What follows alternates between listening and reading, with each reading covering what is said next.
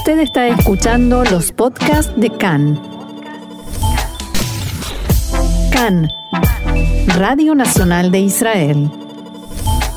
Continuamos en CAN, Radio Reca en español, Radio Nacional de Israel. Y hablábamos hace un rato nada más de la aprobación para la vacuna de Pfizer pediátrica para niños de entre 5 y 11 o 12 años, menores de 12 en realidad, que probablemente empiece a realizarse la semana que viene o la siguiente, de acuerdo a cuando empiecen a llegar las vacunas de Pfizer pediátricas, que es una dosis distinta de la que habíamos recibido hasta ahora. Para hablar de esto, para despejar algunas dudas, para quedarnos tranquilos, para saber de qué se trata, tenemos el privilegio de poder conversar hoy con la doctora Malena Cohen-Simberg, jefa del servicio de neumología pediátrica del Hospital Adasa y profesora de la Universidad Hebrea. Doctora Cohen, muchas gracias por estar en comunicación con nosotros nuevamente. ¿Cómo está? Bueno, muchas gracias, estoy muy bien. Gracias. Bueno, en principio me imagino que las preguntas le van a empezar a llegar eh, con más frecuencia, por eso creemos, creemos, que es un gran servicio poder contar con, con su opinión profesional eh, eh, en español, en nuestro idioma, porque calculo es lógico que un padre tenga dudas respecto de algo desconocido. Las encuestas en los últimos, las últimas semanas daban que alrededor de la mitad de los padres de niños en Israel tenían muchas dudas respecto de la vacuna para contra el coronavirus. Quiero entonces eh, su impresión en términos generales. Tengo entendido además que usted fue una de las primeras personas que recibió la vacuna para adultos. Eh, una palabra de tranquilidad respecto de esto que, viene eh, hacia los padres en general, de su parte, si es posible. bueno, yo creo que como todo como pasó también anteriormente, es una vacuna relativamente nueva, digo relativamente porque esta misma tecnología y gran parte de lo, de lo que se utiliza para crear esta vacuna, como sabemos, existen con otras vacunas ya hace muchos años, pero bueno, es algo relativamente nuevo y como toda, toda cosa nueva uno teme, uno tiene miedo a los efectos adversos a corto plazo, a largo plazo, eh, y principalmente yo creo hablando de los chicos, no, no por nada eh, cada medicación y vacuna nueva que sale se prueba primero en adultos y, y, con el tiempo se va probando en, en, otras edades. Pero por otro lado hay que recordar que es una vacuna que ya hace varios meses, eh, ya va a ser casi un año que la gente se está vacunando y vimos que casi que no hay efectos adversos y los que hay son muy pocos y como todo hay que tener en cuenta que sabemos que la enfermedad puede producir eh, daños, puede producir daños a largo plazo, incluso daños irreversibles y muertes, por supuesto. Eh, se hablaba en un principio de que los chicos no, no sufrían, no se contagiaban, después se empezaron a decir que se contagiaban pero que no producían enfermedad grave. Lamentablemente en el hospital nos tocó ver casos eh, del post-COVID en realidad, no en el periodo agudo, sino desde chicos que se complican, incluso casos graves, y, por más miedo que uno tenga, yo creo que cuando se pone sobre la balanza no hay duda que hay que vacunar a los chicos también. En base a, los riesgos y sobre los datos que se conocen de la vacuna, ¿qué le diría a los padres de niños que están convencidos de que hay otros riesgos que no se publican, que no se conocen, o que nadie habla, o que no se quieren hablar del tema?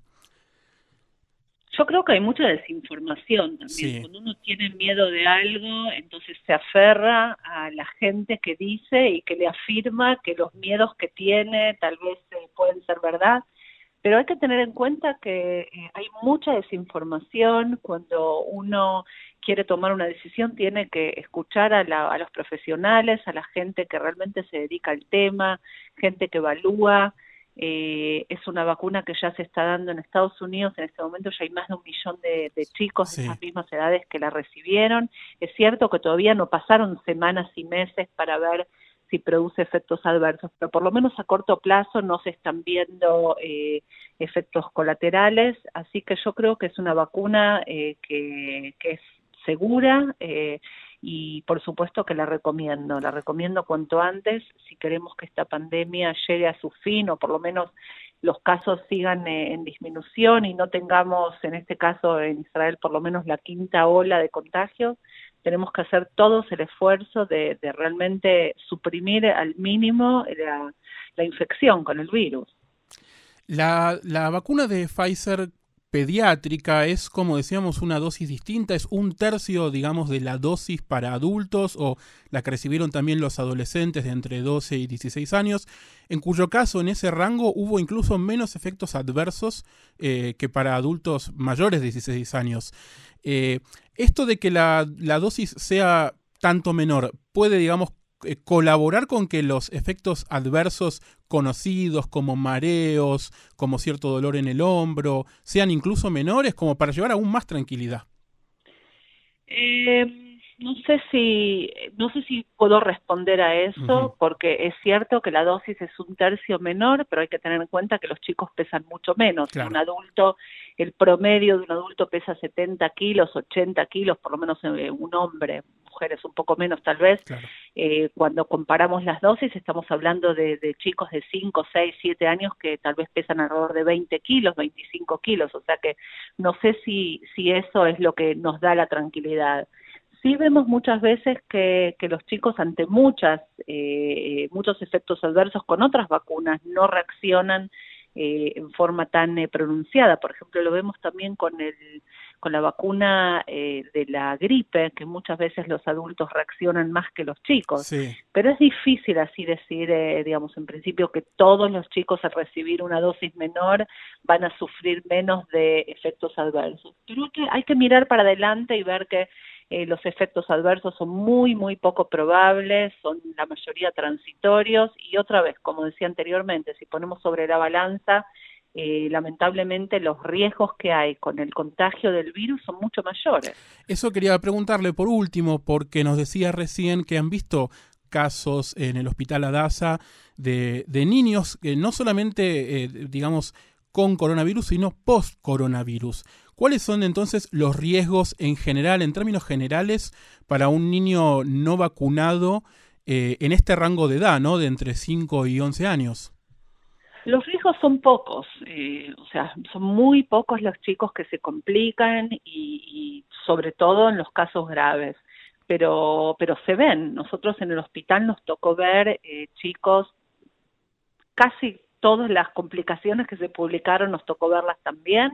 Otra vez, son muy poco frecuentes, pero cuando ocurren pueden llegar a, ser graves también.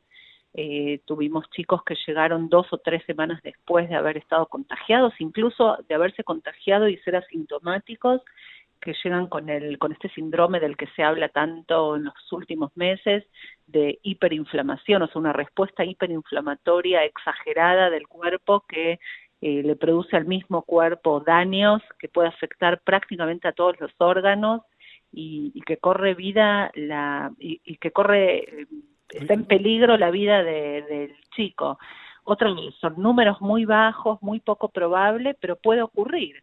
Y, y si tenemos la forma de evitarlo, eh, ¿por qué no? ¿No es cierto? Tenemos eh, disponible la vacuna que puede evitar todos estos casos, por supuesto que, que, es recomendable. Y esos son los casos más graves, digamos, que son menos frecuentes, pero sí me tocó ver y me sigue eh, y, sigo viendo pacientes eh, de todas las edades. Yo soy pediatra, así que veo generalmente eh, chicos de esas edades que llegan semanas o meses después de haber estado contagiados con el virus, muchos de ellos con síntomas muy leves en un principio y tienen tos crónica, infecciones respiratorias recurrentes, eh, se sienten cansados, se sienten con pocas energías, eh, gente que hacía deporte que le cuesta retomar el estado físico que tenía anteriormente. Eh, así que hay que tener en cuenta también eso también, no solo los números, es cierto, la mortalidad infantil debido a coronavirus es muy, muy, muy, muy baja, pero hay que tener en cuenta también todos estos síntomas que que dificultan a los chicos, a los pacientes en general, a volver a tener una vida normal eso también se puede evitar con la vacuna. Así es, está claro que los beneficios son mucho mayores que cualquier eh, riesgo eh, que pueda haber. Eh, doctora Malena Cohen Simbernock, le agradecemos mucho nuevamente esta comunicación con nosotros y esperamos hablar nuevamente pronto con buenas noticias respecto de los resultados de esta vacunación. Bueno, muchas gracias y muy buenas tardes para todos. Shalom. Hasta luego. Thank you.